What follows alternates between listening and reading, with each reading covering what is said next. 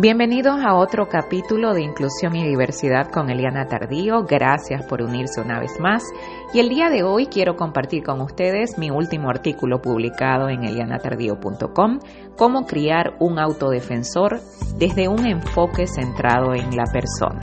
Gracias por unirse y por escuchar este nuevo episodio. Entonces, permítanme compartir con ustedes la historia de una autodefensora en crecimiento. Ayelen. Ayer recibí una llamada de la maestra de apoyo de Ayelen que me llamó para disculparse porque habían hecho algo sin siquiera darse cuenta y con la mejor de las intenciones que había ofendido profundamente a Ayelen. Le cambiaron el horario sin avisarle y por lo tanto, cuando Yaya se dio cuenta, se molestó y se negó a seguir el nuevo e inesperado horario. La razón detrás de este cambio fue darle a Yaya un horario más fácil, lo que es increíblemente positivo y realmente tenemos que estar agradecidos porque la gente quiere hacer cosas positivas por nuestros hijos. Sin embargo, y sin disminuir la gran intención detrás del acto, ¿cómo es que llegamos a la conclusión de que una persona necesita un cambio o un ajuste o que vamos a hacer algo positivo o algo mejor para ellos sin involucrarlos en la conversación. Esta es una lección que nos beneficia a todos, no solo a los profesores, sino también a los padres y a los profesionales en general, porque todos cometemos errores constantemente y es de nuestros errores que aprendemos las grandes lecciones que nos permiten seguir guiando a nuestros hijos o a nuestros estudiantes en el camino correcto hacia la independencia y la autosuficiencia. Este en particular es un buen recordatorio de que un enfoque centrado en la persona es siempre el mejor, ya que apoya y fortalece la autodefensa, de pequeños a grandes cambios, de adaptaciones a modificaciones.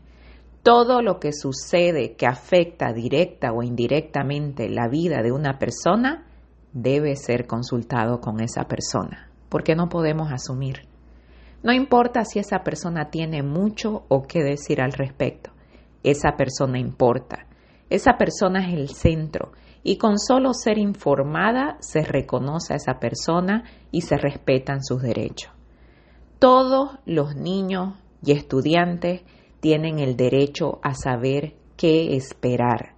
Saber qué esperar los prepara emocional y mentalmente para poder maximizarse y seguir el horario, las instrucciones y todo lo que necesiten seguir para ser exitosos. Entonces no podemos asumir que tratando de hacer algo bueno o algo bien, podemos cambiarle las estructuras que ya conocen, que ya han estudiado, que ya han aprendido y que ya los han puesto en una posición en la cual se sienten seguros y se sienten confiados al saber que viene después. Desde la perspectiva más cerrada, un profesor diferente o un profesional no calificado o una persona que está atascada a sus prejuicios, los prejuicios que hacen creer a la gente que porque los niños son pequeños o porque son menores de edad no tienen nada que decir o no deben opinar o deben ser seguidores o deben solamente ejecutar sin pensar, en cualquiera de estas situaciones se hubiera culpado a Yelén por ser terca o desafiante.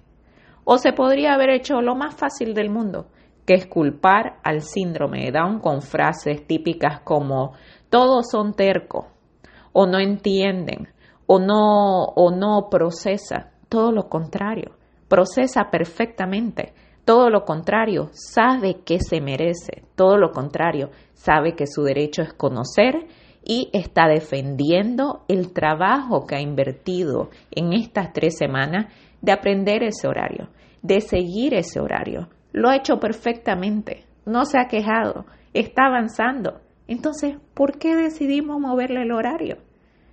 Desde la perspectiva de la mente abierta y un maestro que no solo es un maestro, sino que también se convierte en un aliado gracias a la interacción constante con los padres, esto es solo un recordatorio del poder de la autodefensa y de lo importante que es reflexionar acerca de cómo las mejores intenciones pueden no tener resultados positivos.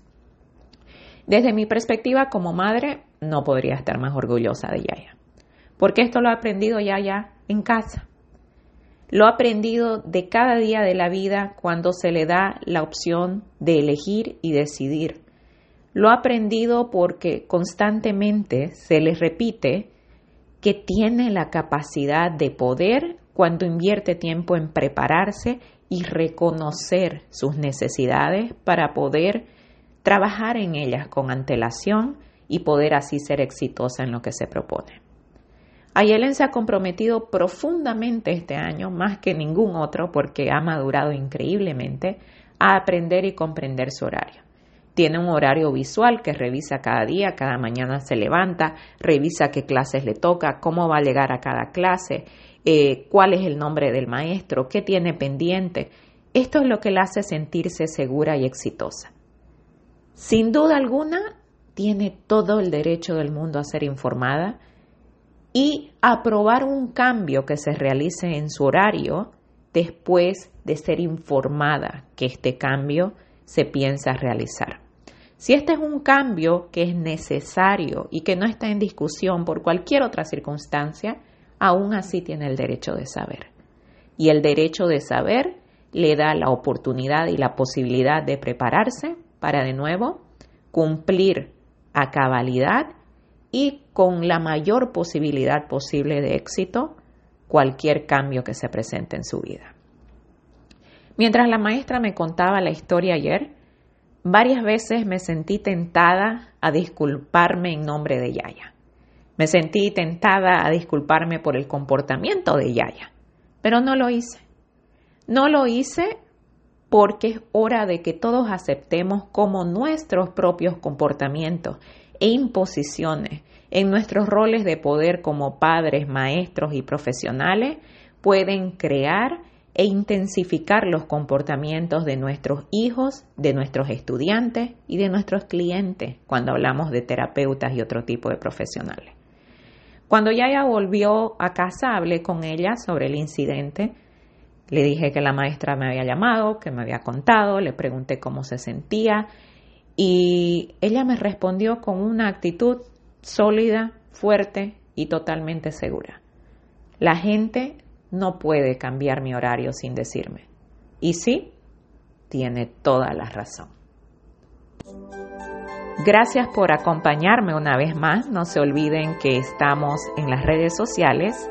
Eliana Tardío en Instagram, Eliana Tardío H en Facebook y elianatardío.com donde tienen acceso a leer todos estos artículos. Nos vemos la próxima.